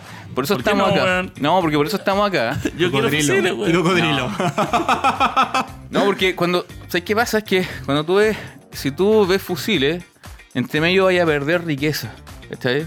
Y sabes que eh, en- entre medio, la vida, por, por independiente de quién sea, ¿cachai? Y por muy mal que piense, la vida es única y irrepetible, weón. Y hay que aprender de ese tipo de cosas. Para Discrepo. bien o para mal. El problema es que hoy día, weón. Discrepo. Sí. no. Este weón quiere matarlo a todos. No, no quiero matarlo a todos, pero hay personas que, weón, puta. Uy, cuánto mal, cuánto mal le hacen a las personas, weón. Mira, Guille. Mira, yo te digo algo, aprende de ellos. Yo, por ejemplo, yo soy un adepto a la, a la historia y me encanta meterme en la cabeza de los weones que yo no pienso como ellos, weón. ¿Cachai? Sí, está muy bien, pero tú cuando dices es que hay que. Es que hay las vías, las vías- Yo no, no, no, no sé qué riqueza hay en un violador y un asesino. Para mí son buenas para callampa. No, yo no, yo no puedo ver. Yo creo que ahí esa cuestión media metafísica de ver si es que el weón tiene valor o no. La verdad que, mira, compadre, ah, usted violó a una persona, vi- violó un- una niña de 5 años. La verdad que usted vale callampa. No me interesa. Y no me interesa analizar si es que el weón tiene valor o no, si es que el weón es un genio en las matemáticas o no. La verdad que el weón cometió un acto eh, tremendamente algo terrible que fue violar a una niña de 5 años. La verdad que yo no veo mucho valor. po. El tema de la conciencia, ¿cachai? Pasa por el hecho de que esa gente no es consciente del daño, que- del daño que hace. Si, fue- si esa lo que tú dices lo, lo, lo alargamos un poco más, la gran mayoría o el 70% de la gente que está en este sector debería morir. ¿Cachai? ¿Por qué? Porque pensaba así. ¿Cachai? El tema no es eso. Porque si tú das cuenta, la gente cuando es consciente de lo que hace y tiene empatía, no hace daño. Si yo soy consciente y empático contigo y te golpeo, ¿cachai? Voy a sentir el daño yo. Porque yo soy suficientemente consciente y me lo estaría haciendo yo. ¿cachai? Entonces la discusión no es el tema si el, el tipo eh, hizo mal o no. El tema es hasta qué punto podemos- la gente consciente, ¿cachai? Eh, de acuerdo y en base a muchas eh, evaluación, podemos tolerar, weón. Hasta que me toque en la familia o hasta que me toque en mi casa. Claro. Hasta ahí llegamos nomás. Mira, eh, Pero el tema es hasta, cuán- Volviendo- hasta cuánto podemos tolerar. Ese, No, ese el hasta tema. cuán- hasta- Porque ah, mira, hoy, volviendo hoy día el sistema, es que eh, quiero tocar el tema, hoy día el sistema, que no es un sistema malo, ¿cachai? está tomado principalmente por niños y adolescentes que adolecen, o las ideas de niños. ¿cachai? Entonces le estamos entregando un sistema que lleva milenios, ¿cachai? Evolucionando a niños, ¿cachai? ¿Hasta cuánto podemos tolerar, aunque sea la mayoría, que estos niños sigan creando una realidad en base a, una- a un realismo mágico? En el cual la riqueza nace de la nada. Y la riqueza no nace de la nada, la riqueza nace de del tu abuelo. esfuerzo y trabajo. Sí, y no solamente el esfuerzo de trabajo tuyo. No. El esfuerzo de trabajo de tu padre, de tu abuelo, de tu bisabuelo, de tu tatarabuelo y quizás tu no sé cuánto abuelo, weón, que estaba, weón, sacando una papa o un pescado del medio de la nada, weón, y que, que eso fue creciendo, acumulándose en el tiempo. Y, no- ¿cachai? y no solamente de tus familiares, sino que también de buen montones de gente que no tiene ninguna relación contigo. Mira, algo que, que pasó a la historia y hoy día se tolera y tiene que ver con un tema con los jóvenes. En toda sociedad, el, el ser, el- la- la- la- toda sociedad, el individuo que atacaba a su sociedad era un parias, era un buen mal visto, era un buen expulsado de la sociedad. Y un buen expulsado de la sociedad estaba condenado a morir, porque por algo vivimos en sociedad. Hoy día no es así, ¿cachai? Entonces hoy día, cierta forma, la sociedad lo, lo ha tolerado, weón. Pero eso no está bien. En otras sociedades eso se condenaba. ¿cachai? Y Sí, pero volvemos nuevamente a la, a la- puta, al, al aumento, por ejemplo, a- malversado, por así decirlo, del concepto del derecho humano, que no hay una responsabilidad de por medio. Da y, lo justa- mismo. y justamente donde existe. Ya, pero lo que tú me estás hablando, justamente donde existe Si, este concepto. si yo te ataco a ti y tú eres chileno y tú eres mi vecino, weón, ¿cachai? Y yo te ataco a ti, yo estoy atacando, un- entre comillas, porque somos la nación, estoy atacando a un, a un hermano. Si yo voy y asumo No, los costos por- no, y no destruyo, cre- weón. pero no creáis tanto eso, porque justamente ahora ex- existe un concepto que ha tocado duramente, eh, yo creo que es uno de los países que más duro ha tocado en Occidente, que es el a Estados Unidos, que es el concepto de la interseccionalidad. Dependi- dependiendo, de tu, dependiendo de tu categoría, eh, tanto si eres homosexual o no homosexual. O sea, si tú eres homosexual, ok, tenés como un puntito arriba. Si tú eres homosexual y negro, tienes un puntito arriba. Si eres homosexual y negro trans, tienes otro puntito arriba. Pero si eres negro, o sea, o sea, si eres homosexual, musulmán y al mismo tiempo trans, ya eres una estrella de rock. Ujú. Pues sí, es verdad. Es verdad. No, Entonces, eso, eso tiene que ver con el valor de las personas. Sí, pero a, a eso lo- pero a que eso voy. Pero eso es un tema político, no un tema de evolución de la historia de la sociedad, de la cultura. Como Eso- que no, pero eso es lo que estamos viendo hoy, po. Sí, pero ese es un tema político instaurado en un momento preciso para generar algo, ¿cachai? Porque si tú te das cuenta, la Pero se está generando ahora. Sí, pues. Está generando, pero fue instaurado. Porque Ya, de igual, igual, que todos los, evolutiva- cam- igual que todos los cambios se, se pueden ser sociales, culturales, eh, ideológicos, etcétera. No Pero- todos los cambios son instaurados. Hay cambios que se dan de mira, manera si la, natural. la idea de separar a las personas, como tú lo acabas de decir, por, por negro, amarillo, verde, que tiene una ceja, que tiene dos cejas, que tiene la ceja junta, eventualmente, si te das cuenta, es separar a la gente. Sí, claro que sí. ¿cachai? Solo eso. Y eso lo hace del mundo político, no de la, de la, de la ciudadanía, porque la ciudadanía ese tema lo, lo tiene resuelto. Antes de que estuviera este tema político, con el tema homosexual y con el tema de lo que sea, la sociedad lleva, lleva de forma natural evolucionando hacia allá. Por eso la gente que venía a Chile o de otros países decía, bueno, ustedes dicen que son homofóbicos, bueno, no puede ser. Porque la gente que- de mi país que viene a este país sale del closet acá. Dice, ustedes son muy con- di- les dicen que son muy conservadores, pero ustedes fuman marihuana en la calle y nadie les dice nada. Teníamos Sí, muchos grados de libertad verdad, que nosotros verdad no sabíamos, weón. Es cierto. De Este, nos hecho- instauraron que éramos pacatos y no somos pacatos, weón. Todo el rato. De hecho, te encuentro mucha razón. De hecho, los cambios culturales se supone que de esa manera tienen que darse. Si el tema es cuando estos son instaurados a través de un discurso político. Política, exacto. ¿Cachai? Cuando Por son medio del Estado. a través de la ingeniería social. Para mí, el Estado jamás debiese Eh, meterse en eso. No solamente el Estado, si es que yo difiero ahí, weón. No so- ya el Estado pasó a ser lo que hablábamos Sí, el otro día. no, tenés- tenés pasó a ser un apéndice, porque por ejemplo, si tú hablas que es solamente eh, a través del Estado, lo podemos hablar como que es a través de la política eh, estatal, por así decirlo, la política que se genera Institucional. institucional.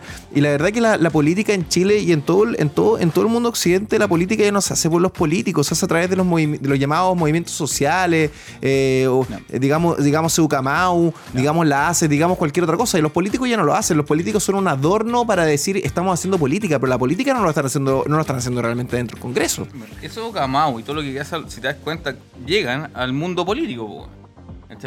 No es una cosa que sea dentro no de la necesariamente. ¿ah? No necesariamente. Eh, de, de una u otra forma, este tema del terrorismo en el sur, la feminista, el racismo, lo que, lo que sea, ellos, eh, si fuera de tema social, quedarían en el tema social y sería una discusión como la que tenemos acá ahora, ¿cachai? Lo resolvemos acá. Sí, Pero esto ahí- pasa al mundo político. ¿Y el mundo político qué hace? Que pareciera que lo valida. Y ahí tú tenías el juez o el leyatán, weón, que dice esto es así, esto no es así. Claro. Ese, ese, ese, ese- Bueno, esos son los, esos son las, las consecuencias negativas que tiene la democracia, pues, bueno. ¿Cachai? Que al final, como el político lo que necesita es obtener votos, cuando ve estos Sí. movimientos que empiezan a aparecer, no le queda otra que jugar, weón, detrás de ellos, ¿cachai? Y alinearse o perder su puesto. Entonces, Es que- se, se genera una, una, una dinámica bastante negativa en ese sentido. Yo te propongo algo. Dejemos hablar del pol- de la política, sí, institucional. Hablamos del mercado político. Porque hablamos de libre mercado, qué sé yo, libertad. Y el mercado político no se habla como un mercado. El mercado político Sí, es se yo vendo en mercado votos, político. ¿Cachai? Vendo votos como quien vende pilas, ¿cachai? Prometiendo fantasías. Sí, en el cual yo es una a- subasta con plata ajena. Exacto. Estoy completamente de Es acuerdo. un tema de ofertones. Entonces es un mercado en el cual tú tratas de crear una ilusión tratando de darle esperanza a la gente en la cual va a, estar, va a tener un bienestar. ¿Cuánta gente bueno, después del estallido social decía, hoy, ¿cuándo van a llegar los beneficios? No van a llegar. Después de- Después de que se, se hizo el plebiscito. Yo estoy súper mal, necesito plata porque mi hija aquí que allá, y resulta que esperando que llegue alguna, alguna solución desde el cielo. No, compadre, eso no es así. Bueno, de hecho, si no, no sé si viste, pero tenéis, por ejemplo, candidatos a la conversión constituyente, weón, como la Jimena Rincón, que sigue en la dinámica de estafar a las personas, de engañar a la gente, venderle Exacto, venderle pomadas, ¿cachai? Para que la gente crea que, Eh. que a través de votar por ella le va a mejorar la vida. Mira, Exacto. La, constituyente hoy, en función de la realidad de antes, de, de la historia, ¿cachai? El co- el- la constituyente hoy va a ser lo más parecido al Congreso, la weá, de, de la República de Star Wars.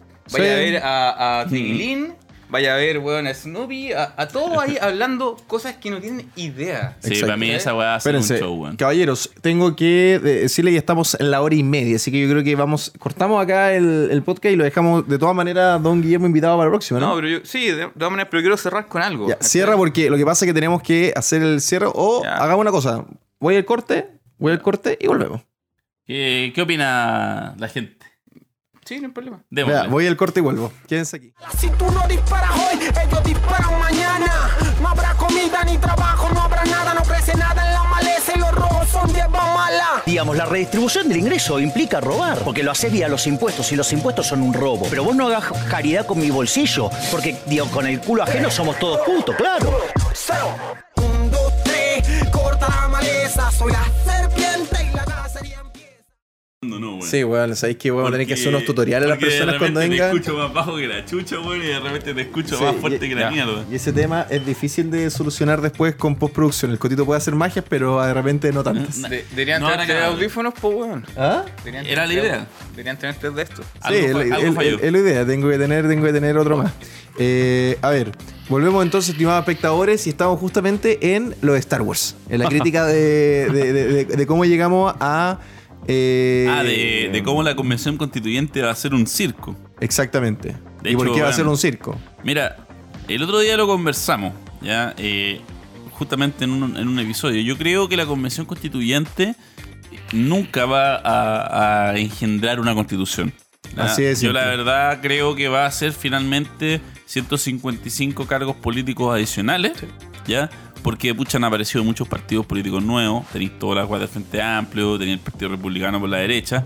Y bueno, ah, eh, puta, hay, hay más gente, pues hay más cupos, ¿no? Se necesita mantener a más, a más, a más gente. Entonces, tuvieron que inventar alguna manera de meter más, más cupos. Y esta cuestión de la convención constituyente fue un invento de los mismos políticos. Yo creo que esta cuestión va a estar ahí. La van a crear, se supone que dura nueve meses, extendible a un Ah, año. no va a durar nueve meses. Va a No durar- pongan de acuerdo estos nueve No. meses ni cagando. Ni Se va a Cagando. extender, se va a ir extendiendo. se va a ir extendiendo, ¿cachai? Eventualmente incluso, creo, ya este sería pero el colmo, que en algún momento haya como otra elección de constituyentes, porque ya llevan mucho rato y los van a querer cambiar. Es lo más probable, weón. Pero puede ser, y que, y que eventualmente termine siendo una, una institución más dentro de lo que es el Estado de Chile. De hecho, si tú Y lo que piensas, gobierne, weón. Puede ser. Bueno, así pasó en Venezuela. base a la opinión. Así pasó pero yo creo que es poco probable, es poco probable que gobierne. ¿Por qué? Porque en, en Venezuela, si bien es cierto, se dio una situación bien similar. La diferencia mayor era que el- la convención constituyente era oficialista y el parlamento era oposición. Entonces había un interés político de que la convención constituyente a- acaparara las funciones del parlamento. ¿Cachai? En cambio acá no está eso. ¿tú creéis que acá los weón, los Guido Girardi, los, los, eh, los Quintana, weón, todos esos weones se van a dejar pasar a llegar por esta convención constituyente? El día del hoyo, pues, weón. Mira, eso tú lo- eh, bien lo dices, pero es una primera etapa, weón. Cuando tú abres la puerta, ¿cachai? Tú no sabes. Es como la, la caja de Pandora, weón. Tú No, tú por abres esa- supuesto. rompes esa, ese firewall, después ya eventualmente vamos a llegar a cualquier realidad. Claro, pero considerando un poco la, cómo va a ser la composición, que a través de los mismos partidos políticos van a ser otros representantes de los mismos grupos. ¿cachai? Entonces, la verdad, yo creo que van a coexistir. Mira, Van a Luciano, coexistir de manera pacífica. yo te digo, ¿tiene algún sentido ¿cachai? cuando se hizo este tema de la constituyente y todo esto? Que la señora Juanita hiciera la constituyente. ¿Tú crees No, que la señora nunca. Juanita tenía alguna noción o conciencia o estudio o, o profundidad en lo que es una constitución? O sea, menos mal que la señora Nada. Juanita no es la que lo escribe. Yo estoy af- afortunadamente Nada, alegre pero de sí, ese. eso- Pero van a ser, van a ser buenas que de la farándula, al fin y al cabo. De la misma de Claro, sí, Juanita. la de la señora Juanita. equivalente, ¿cachai? Se puede decir que son equivalentes a la señora Juanita en, en mayor o menor medida. Incluso quizás weón. la- De hecho, sí, weón. Tal vez la señora Juanita podría ser mejor que Sí, porque la señora Juanita, la weón. señora Exacto. Juanita se pela la raja Por lo trabajando menos de verdad, trabaja, po, weón. Exactamente. Y, Exactamente. Pero no tiene nada con el tema de derecho y cosas. Las constituciones generalmente se hacen de pocas personas. Sí, po. porque constituyen una cosa que es más grande. Pone de acuerdo a 190 personas. Es imposible. Imposible. 150. No, igual yo estoy completamente de acuerdo y es por eso que, que creo que la weá jamás va a generar un texto. Es decir, a lo que yo me refería era que yo no creo que se dé acá en Chile la pugna de poderes que se dio en Venezuela entre lo que era el Parlamento y la Convención Constituyente. Yo creo que va a ser simplemente otro órgano estatal que, van, que, vamos a tener que mantener entre todos los hueones que pagamos impuestos. Y que va a estar ahí quién sabe por cuánto tiempo. Todo depende, weón. Todo depende. Y ahí tiene que ver mucho la acción del tema cultural, weón. El tema en la calle. ¿Cachai? Porque si tú. Uh, pero si es tú que no- yo creo que la cagada ya está hecha. O sea, yo a- a- a- hablemos del- de cuando la gente habla, todavía tiene como esa esperanza del plebiscito del el- el rechazo en la salida. Yo creo, yo la verdad que yo veo que está muy complicado. Yo realmente creo que eso ya, ya, ya, ya la cagada ya está hecha. Porque la persona estuvo en la nueva constitución, da lo mismo si salen 4, 5, 10 años más. Tú le puedes decir, mira, usted tiene derecho a ser feliz y la gente va a votar eso. Yo creo que está cagado, yo- yo creo que el problema ya bueno, está. Esa elección de salida, como te digo, si es que se da, porque como te digo, yo creo que la verdad jamás va a haber un texto que votar.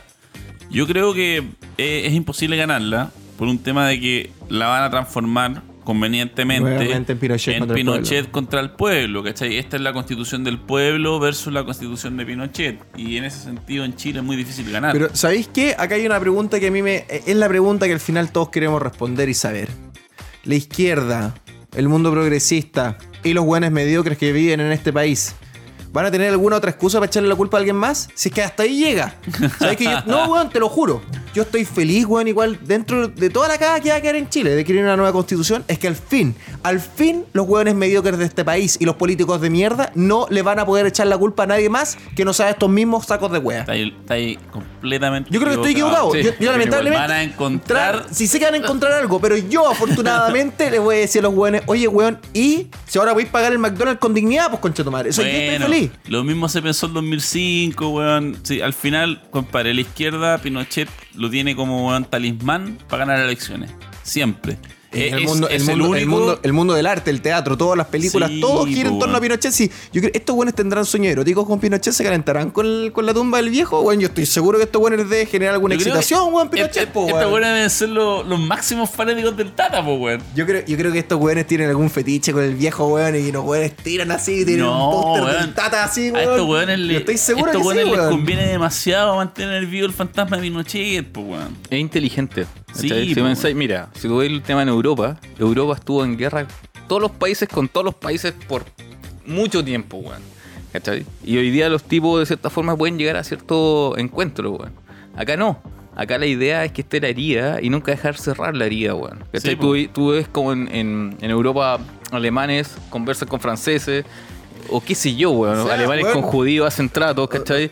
Y acá no se puede, No, ¿cachai? po, Acá tú eres de una postura o eres de otra, porque la política lo que hace, y lo que hablaste antes, ¿cachai? nos separa, nos vive separando y marginando cada vez en los márgenes, weón. En función de que, en realidad, si tú te das cuenta, hoy día to- so- todos estamos dentro del mismo barco, weón. Y si este barco se hunde con gente de derecha o gente de izquierda, da lo mismo, nos hundimos todo, weón. O sea, pero es que lo que estáis hablando justamente es eso. O sea, por ejemplo, yo lo tomo, yo lo tomo, yo tomo creo que uno de los casos más radicales que fue el bombardeo a Japón.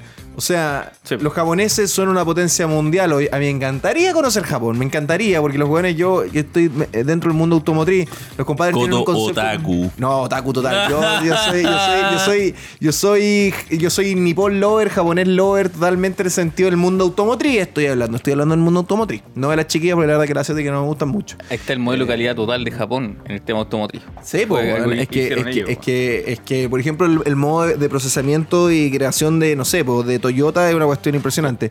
A lo que voy es que Chile, eh, eh, eh, los políticos han logrado incrustar mentiras, mentiras y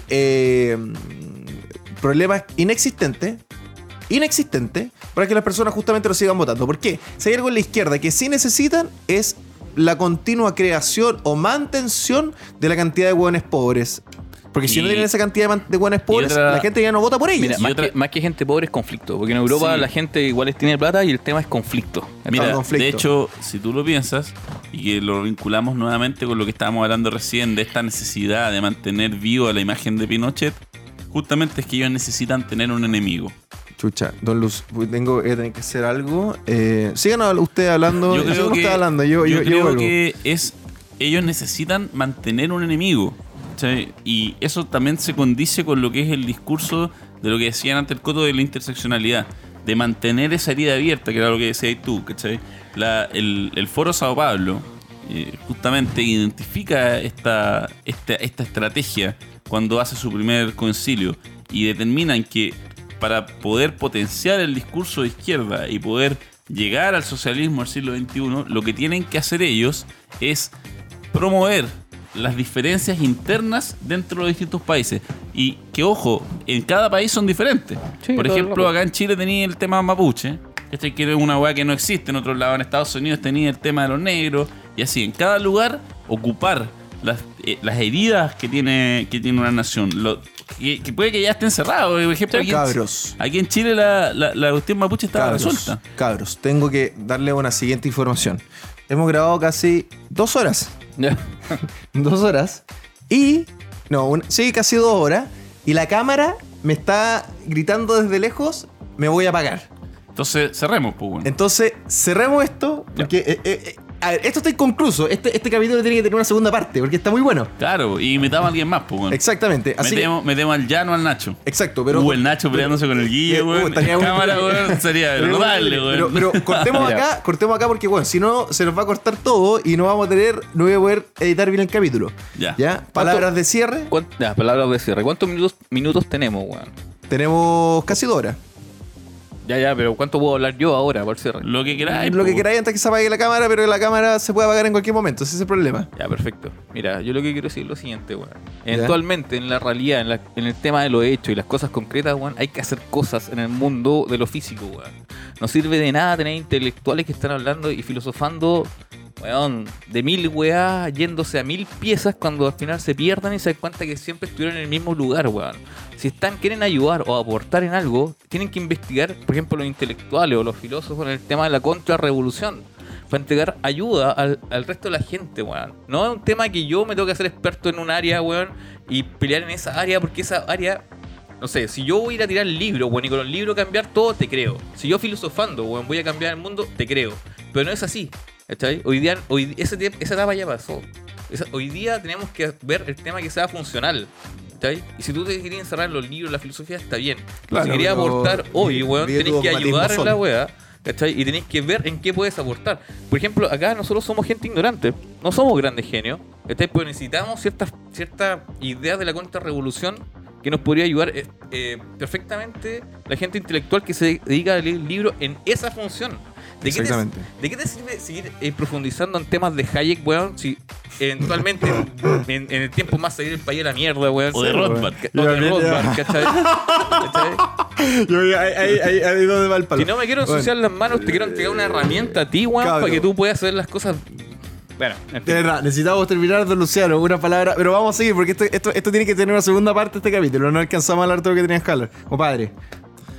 Eh, nada, secundar un poco lo que dice el Guille. eh, acá en, lo que ha sido el- lo que fue el rechazo, lo que está haciendo hoy en día este momento en- de menor revoluciones, lo que es eh, la política no institucional.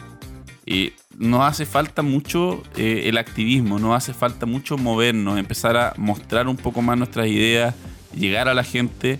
Y en ese sentido, nada, pues está el llamado a todos los que quieran participar y hacer este tipo de cosas. Primero, a que intenten organizarse por su cuenta, con sus amigos, júntense, formen grupos, ¿cachai? Empiecen a, eh, activarse, ¿ya? Para que empiecen a aportar también en ese sentido, porque la verdad, eh, como decía Guillén antes, eh, hemos sido muy pocos los que hemos estado trabajando en ese lado. Y ha habido mucho, mucho trabajo virtual que está bien, se necesita, pero, Pero cuando sobra. tú tenís, cuando tú tenís una deficiencia, una carencia tan grande en el lado físico, eh, eh, la cuestión, la verdad, eh, se pone un poco. Es un poco superfluo el, el tema virtual. Ya. Vamos terminando entonces. Muchísimas gracias por participar. Acá, tremendo amigos míos, don Guillermo y don Luciano, por supuesto. Recuerden que eh, pueden seguir eh, a todas las eh, redes sociales del Coto que están acá abajo también a mi correo. Si es que alguien quiere justamente participar en lo que estábamos hablando, pueden escribirme al rincón del coto arroba email.com y por supuesto están todos los links abajo para hacer aportes, suscríbanse, etcétera, etcétera. Así que bueno, terminando este tremendo capítulo que sería el episodio número 20, nos estamos despidiendo por supuesto y les deseo una semana llena de éxitos y de alegrías y por supuesto sean siempre felices. Nos estamos viendo en la siguiente entrega aquí, en el Rincón del Coto. Chao, chao.